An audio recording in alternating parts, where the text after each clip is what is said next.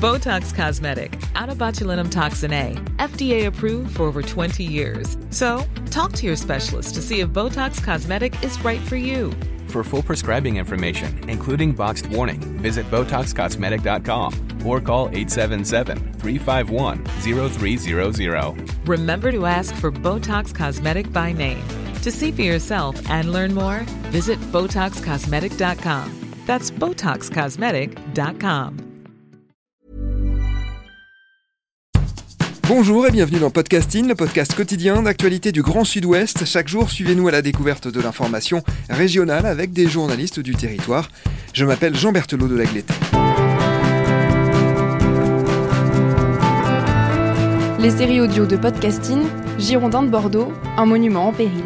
Pour cette semaine de Noël, nous vous proposons une série de 5 épisodes entièrement consacrés au club des Girondins de Bordeaux.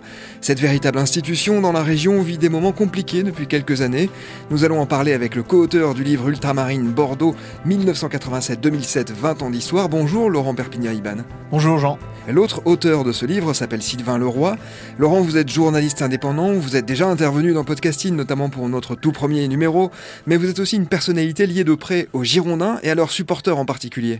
Oui, en effet, j'ai des responsabilités au sein des Ultramarines Bordeaux 1987, qui sont donc euh, l'association principale, et on pourrait même dire quasiment la seule association euh, reconnue euh, et officielle des supports des Girondins de Bordeaux, qui existe donc depuis, depuis la fin des années 80, 1987 pour être précis. Dans ce troisième épisode que nous consacrons aux Girondins de Bordeaux, nous allons évoquer une période faite de hauts et de bas, mais globalement fructueuse, puisque ponctuée de belles aventures européennes, de deux titres de champion de France notamment, et marquée par des joueurs de très haut niveau, dont Zidane, Lizarazu, Vildord ou encore Gourcuff, nous parlerons des années 1990 à 2009.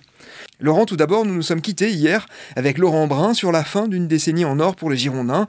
Les années 90 débutent de la pire des façons pour Bordeaux. En 1990-91, le club est alors le plus ancien pensionnaire de Division 1, où il est présent depuis 1962. Il termine dixième, mais il est rétrogradé administrativement. Pour quelle raison? Alors il y a tout un tas de, raisons. Hein. Euh, la principale, c'est que euh, ces années d'or, donc euh, durant la décennie 80, ont été ponctuées de, mesures et de, voilà, de transactions financières assez douteuses. Et il y avait finalement, Bordeaux était un club qui vivait largement au-dessus de ses moyens, un trou abyssal de, 45 millions de francs à l'époque. et voilà, les, les Girondins de Bordeaux donc, ne passeront pas à l'issue de cette saison 90-91 la DNCG et le club va être rétrogradé à administrativement en deuxième division. Euh, c'est une affaire qui a un énorme retentissement. Le football business en est assez balbutiement à l'époque. Euh, et au-delà du club des Girondins de Bordeaux et de la personnalité de Claude Bèze, euh, c'est l'ensemble de la ville qui est, qui est marqué et, quelque part sali par, par cet événement, et notamment, ben, la, fin de, la fin des mandats de, de l'ancien maire de Bordeaux, Jacques Chaban-Delmas. La fin aussi du mandat de Claude Bèze, puisque cette affaire lui coûte la présidence des Girondins de Bordeaux. Alors, dès la saison suivante, le club remonte en Division 1 sous l'impulsion d'un jeune entraîneur. Il va redevenir un nom qui compte dans le foot français. Ouais, Roland Courbis euh, arrive à Bordeaux euh, au début de la saison 92-93. Euh, voilà, après donc il y a la remontée, les Girondins de Bordeaux remontent au terme d'une année de purgatoire. Roland Courbis arrive et amène avec lui du sang neuf. C'est une nouvelle génération qui, qui commence à éclore. Alors, il est déjà d'anciens joueurs qui sont déjà présents au club depuis un petit moment. On parlera donc de Bichente Lizarazu, de Christophe Dugarry. Et il y a surtout l'arrivée de Zinedine Zidane qui fait, voilà, qui prend ses marques à Bordeaux et qui effectue ses premières sorties à l'escure au cours de la saison 92-93. Euh, une saison qui est, qui est réussie puisque les Girondins de Bordeaux finissent quatrième et donc qualifiés en Coupe d'Europe. Oui, vous distinguez euh, Lizarazu et Dugarry qui ont été formés aux Girondins de Bordeaux de Zidane qui lui euh, arrivait de Cannes. Hormis celui de champion de Division 2, les Girondins ne glanent pas de titre dans ces années-là, mais on sent, vous l'avez dit, une équipe jeune avec un gros potentiel et elle le confirme ce potentiel lors de la saison 1995-1996. Oui, ça, reste, ça restera une, saison qui est extrêmement paradoxale puisque en championnat les Girondins Girondins font une saison qui est catastrophique. Euh, ils finiront l'exercice 16e, donc au port de la relégation. Euh, néanmoins, c'est la dernière année euh, de l'époque à Flelou où le club donc, a fini la saison précédente, 94-95, 95 à la place de 7 Le club n'est pas qualifié pour une Coupe d'Europe, mais il y a la Coupe Intertoto à l'époque. Les Girondins de Bordeaux vont commencer la saison très tôt, au début du mois de juillet, euh, vont jouer un nombre de matchs, vont quasiment jouer euh, toutes les semaines pour finir par se qualifier pour la Coupe d'Europe en gagnant à la fin du mois d'août contre Karlsruhe. C'était le, principe hein, de cette Coupe Intertoto, une sorte de mini Coupe d'Europe qui permettait ensuite d'accéder éventuellement à la Coupe de l'UEFA. Donc les Girondins finissent par... Euh, jouer cette Coupe de l'UFA pour laquelle ils ne sont pourtant pas qualifiés.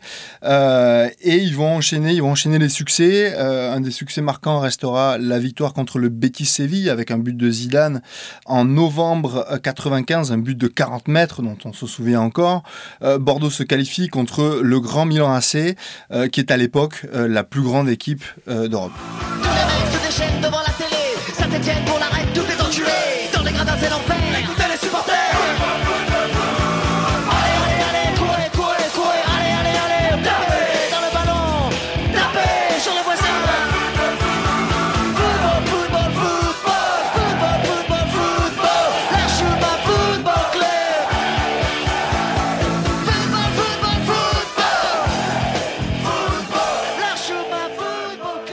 Vous avez évoqué Alain Flelou, donc, qui avait pris euh, la suite de Claude Bèze à la présidence des Girondins de Bordeaux.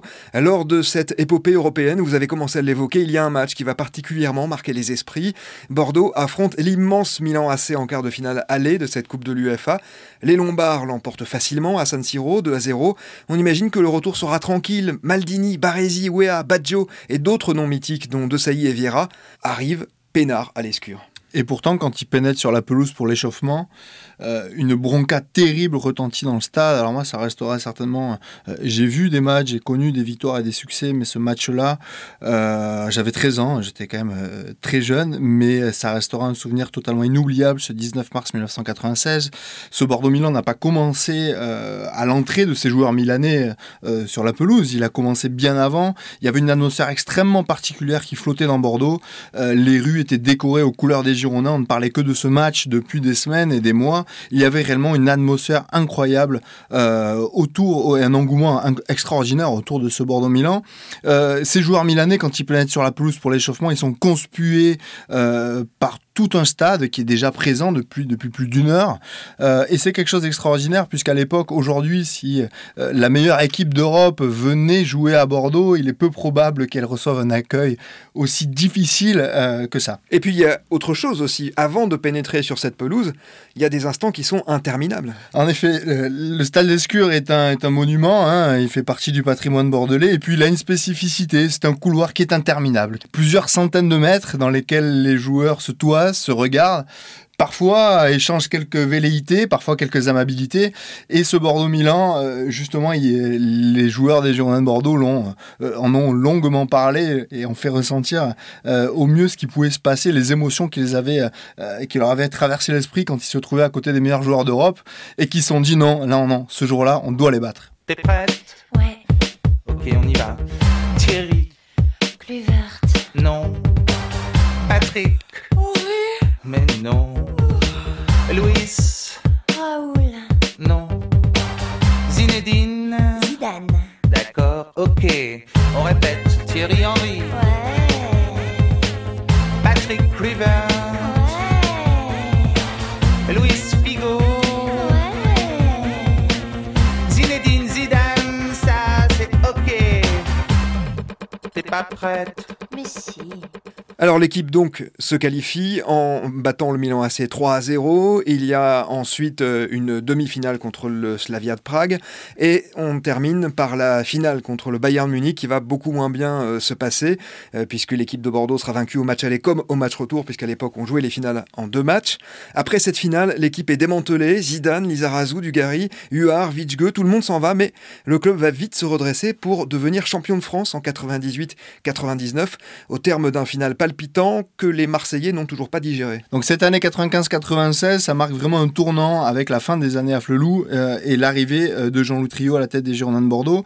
Le club retrouve ses couleurs historiques, euh, le bleu marine avec un grand scapulaire qui avait été oublié pendant, pendant les deux années précédentes, fini la parenthèse du Bordeaux, et le club va se qualifier assez rapidement dès la saison 96-97 pour la Coupe d'Europe. Et euh, un nouveau cycle naît. Ce nouveau cycle, voilà, il est, il est marqué euh, vraiment par un duel au coude à coude avec l'Olympique de Marseille, le grand rival des années 80.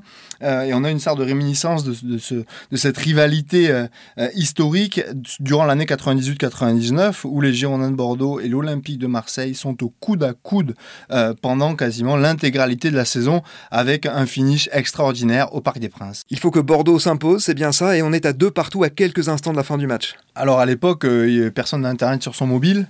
Euh, il est très difficile d'avoir des, des nouvelles de ce qui se passe à, à Nantes.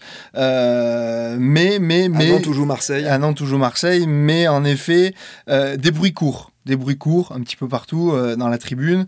Il faut savoir qu'à cette époque, euh, à ce moment précis, le Parc des Princes est pris entre deux feux, entre le soutien à son équipe face à un grand rival qui est Bordeaux et surtout l'idée de priver Marseille du titre de champion de France. Et puis, un petit jeune, un petit nouveau, Pascal Feydouno, à la dernière minute, marque un but, donne la victoire aux Girondins de Bordeaux qui deviennent champions de France.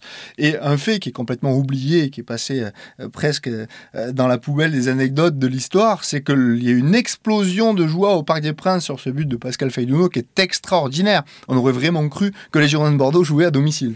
C'est aussi ça d'ailleurs sans doute que les Marseillais n'ont toujours pas digéré. Ils se demandent toujours si certains joueurs parisiens n'ont pas joué un peu trop euh, facilement ou un peu trop mollement lors de ce match-là.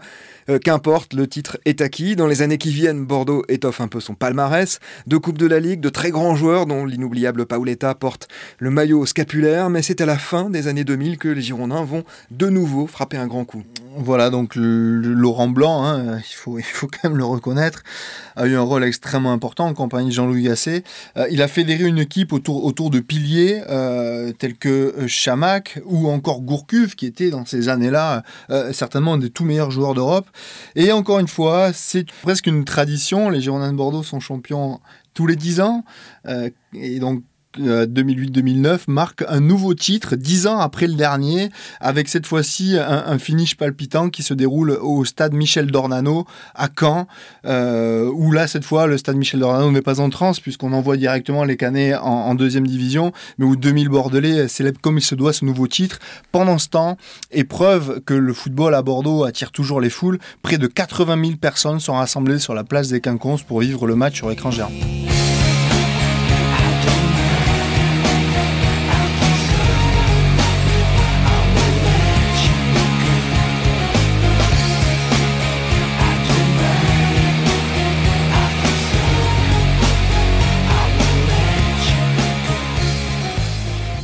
Puis il va y avoir une brillante campagne en Ligue des Champions, interrompue cruellement. Oui, euh, là encore une fois, on parlait de tournant. La saison 95-96 en est un. Et puis voilà, cette saison avec, euh, cette qualification pour, la Ligue des Champions que Bordeaux joue à fond et qui va s'arrêter euh, tragiquement presque en, en mars 2010 euh, au stade Gerland à Lyon. Les Girondins de Bordeaux vont entamer leur grande descente. L'équipe n'est plus du tout mobilisée et, Bordeaux, Bordeaux va, va commencer un- chemin de croix qui va durer une véritable traversée du désert qui va durer pendant plusieurs années. Laurent, une chose m'a toujours frappé au sujet de cette équipe championne de France. En général, quand une équipe n'étant pas un top club européen se distingue ainsi, il y a toujours un joueur ou deux qui ont ensuite une brillante carrière. On peut citer Hazard à Lille, Giroud à Montpellier ou encore Bappé à Monaco pour prendre des exemples récents. Dans cette équipe, aucun joueur ne va s'imposer dans un immense club. Chamac part à Arsenal par exemple, mais sans être indiscutable, sans même évoquer l'incroyable gâchis Johan Gourcuff. Ça veut dire que pour vous, ils ont fait la saison de leur vie cette saison-là? Ces joueurs-là le reconnaissent eux-mêmes. hein, ils ont fait la saison de leur vie. C'est quelque chose qui marquera, euh, qui restera gravé en lettres d'or dans l'histoire de leur carrière et ça marque vraiment une, une différence avec, avec les époques précédentes. Euh, si on établit un parallèle avec la saison 95-96, Lizarazu, Dugarry, Zidane ont eu euh, de belles carrières, euh, ponctuées notamment d'un titre de champion du monde. Euh, et ça traduit aussi une évolution du football. Certainement que ces joueurs, Gourcuff et Chamac en particulier, puisque c'était eux qui étaient au, sommet, au sommet de l'affiche, sont partis trop tôt, sont partis dans de mauvaises conditions, étaient certainement également très mal conseillés à cette époque-là. Et ça traduit voilà, quand on regarde la qualité de jeu, ce qu'ils ont apporté à l'équipe et, et leur qualité individuelle, c'est un immense gâchis pour ces gens-là. Est-ce que ça veut dire aussi qu'ils avaient un très grand entraîneur, Laurent Blanc? Ils, ont- ils ont eu, c'est sûr que euh, Laurent Blanc, alors il y a eu, euh, c'était un peu Dr Jekyll et Mr Hyde, puisqu'il y a eu euh, toute une partie où il est clairement, avec Jean-Louis Gasset, il faut le rappeler, euh, le responsable des succès des Girondins de Bordeaux, mais il est quelque part aussi responsable de la descente aux enfers, puisque à quelques mois de son départ, il a complètement abandonné le club, laissé euh, les joueurs euh, beaucoup trop libres, voilà, hein, et puis euh, malheureusement, ça s'est traduit par une dé- dégringolade spectaculaire, une des pires qu'ait connu le club au classement. Alors justement, comment cette équipe championne de France va-t-elle peu à peu rentrer dans le rang et dégringoler, comme vous venez de le dire? Nous verrons cela dans le prochain épisode qui nous amènera jusqu'à l'époque actuelle avec le journaliste Laurent Brun. Merci beaucoup Laurent Perpignan-Iban d'avoir été avec nous. Je rappelle le titre de votre livre coécrit avec Sylvain Leroy, Ultramarine Bordeaux 1987-2007, 20 ans d'histoire. Nous vous retrouverons dans le dernier épisode de notre série consacrée aux Girondins et plus particulièrement à leurs supporters. Je rappelle aussi que l'interview de Pascal Rigaud, possible repreneur des Girondins, est à retrouver sur le site de Podcasting. C'est la fin de cet épisode. Production Anne-Charlotte Delange, Juliette Chénion, Lisa Feignet, Mathilde Deuil et Marion Ruot. Programmation musicale Gabriel Taïeb, réalisation Olivier Duval. Si vous aimez Podcasting, le podcast quotidien d'actualité du Grand Sud-Ouest, n'hésitez pas à vous abonner, à liker et à partager nos publications. Retrouvez-nous chaque jour à 16h30 sur notre site et sur nos réseaux sociaux, ainsi que sur ceux des médias indépendants de la région qui sont nos partenaires. Retrouvez-nous aussi sur toutes les plateformes d'écoute, dont Spotify, Apple Podcasts ou Google Podcasts. Podcasting, c'est l'actu dans la poche.